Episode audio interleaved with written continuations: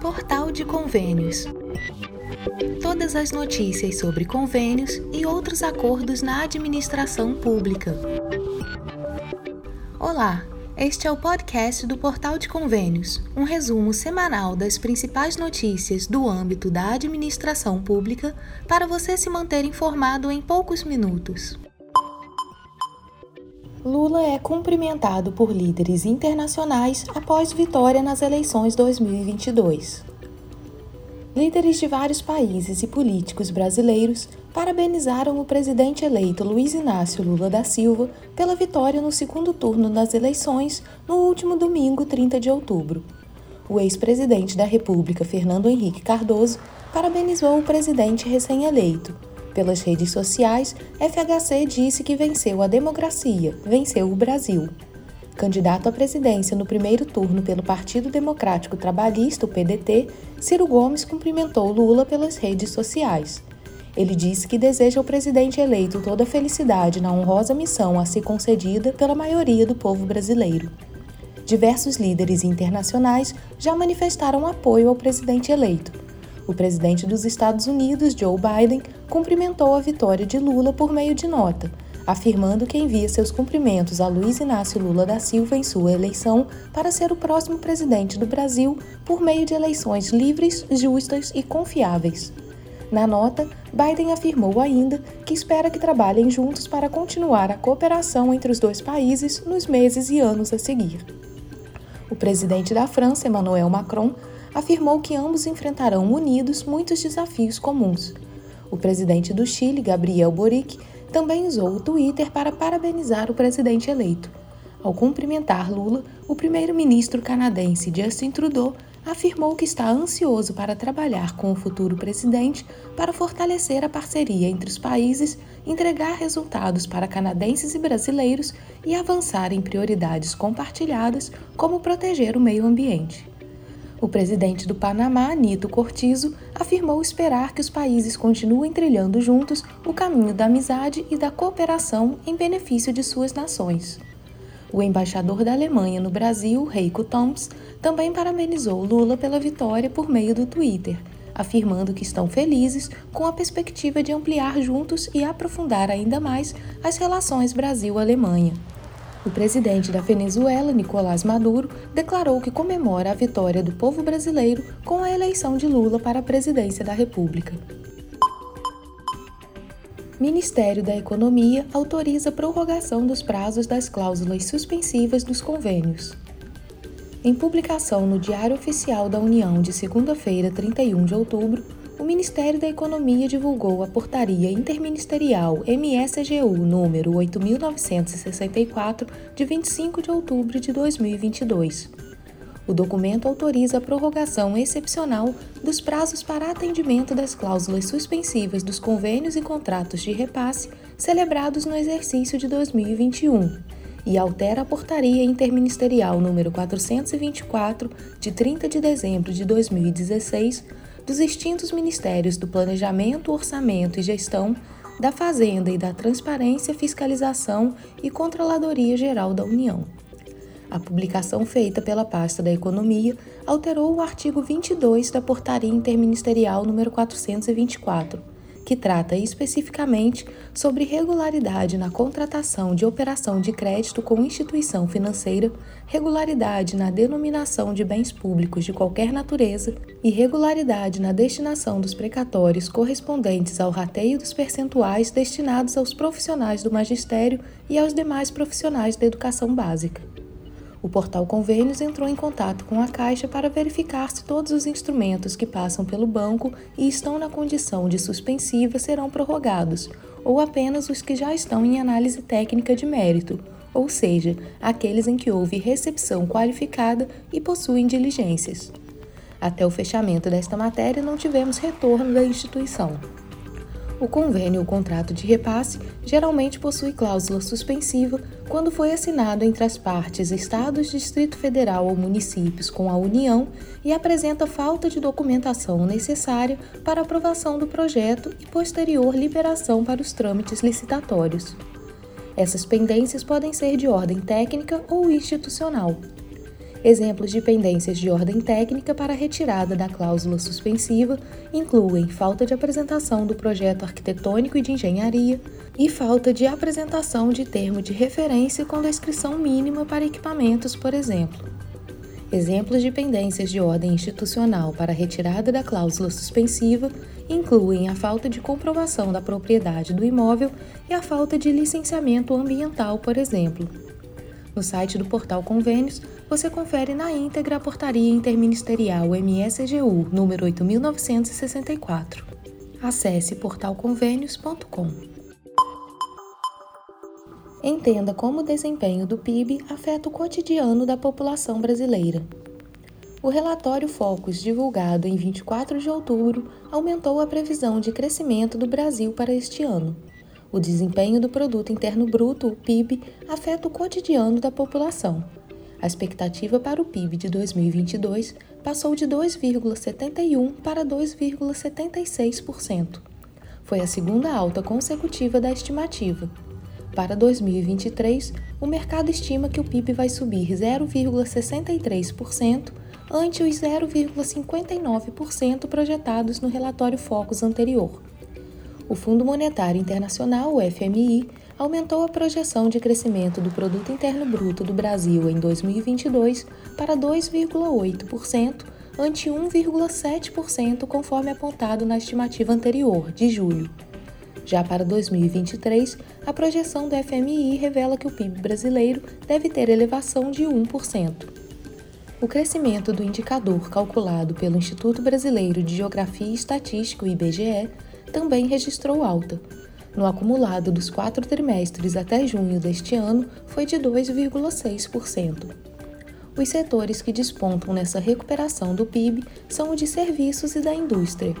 O economista-chefe da Genial Investimentos, José Márcio Camargo, acredita que a perspectiva de um cenário mais positivo veio principalmente com o fim da pandemia, já que a economia voltou a se movimentar em níveis semelhantes aos notados antes de 2020. Além disso, ele também destaca como motivo a aprovação de reformas importantes, como a previdenciária e a trabalhista.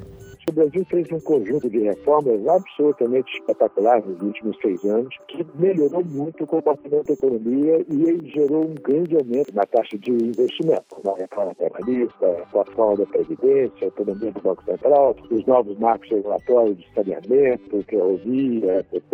A taxa de investimento na economia brasileira passou de 14,6% do PIB para 19,1% do PIB entre 2017 e 2021. Apesar de o cálculo desconsiderar as particularidades e os comportamentos individuais da população, o indicador reflete diretamente no cotidiano dos brasileiros. Quanto mais aquecida a economia, maior o aumento da oferta de empregos, por exemplo, como explica o mestre em economia pela Unicamp, Murilo Viana. Quando o PIB cresce, significa mais otimismo em relação à perspectiva de, de crescimento econômico. Isso reverbera então em uma maior demanda de serviços, bens e movimento da economia. Isso traciona uma maior produção industrial e geração de emprego e renda. É uma forma direta de atingir as pessoas comuns. A nova estimativa do FMI para o desempenho da economia do Brasil neste ano é superior à dos índices projetados para países sul-americanos, como Chile, com 2%, Paraguai 0,2% e Peru com 2,7%. E é maior também que a de economias avançadas, como Estados Unidos, Alemanha, França e Japão. Transição de governo começa pelo orçamento no Congresso. As mudanças no projeto do orçamento de 2023, com vistas a atender às necessidades do novo governo, foram discutidas em reunião no dia 3 de novembro. O relator-geral da Comissão Mista de Orçamento, a CMO, senador Marcelo Castro, do MDB do Piauí, tinha encontro agendado com o senador eleito Wellington Dias, do PT do Piauí, escalado pelo presidente eleito Luiz Inácio Lula da Silva para tratar do tema, além de sete parlamentares da bancada do PT e o ex-senador Aloysio Mercadante. O novo governo terá que obter algumas alterações na Lei Orçamentária Anual ALOA de 2023 se quiser cumprir promessas de campanha, como a manutenção do Auxílio Brasil em 600 reais, o aumento para os servidores públicos e o reajuste na tabela do imposto de renda. Em razão dessa urgência, a assessoria de Marcelo Castro já teve os primeiros contatos com a equipe do novo governo, segundo confirmou o relator em nota. Participaram da reunião de quinta os senadores Paulo Rocha, Jean Paul Prats e Fabiano Contarato, e os deputados Reginaldo Lopes, Enio Verri, Rui Falcão e Paulo Pimenta, todos do PT. Em seguida, Castro e Dias deram uma entrevista coletiva no Senado para falar sobre a transição orçamentária.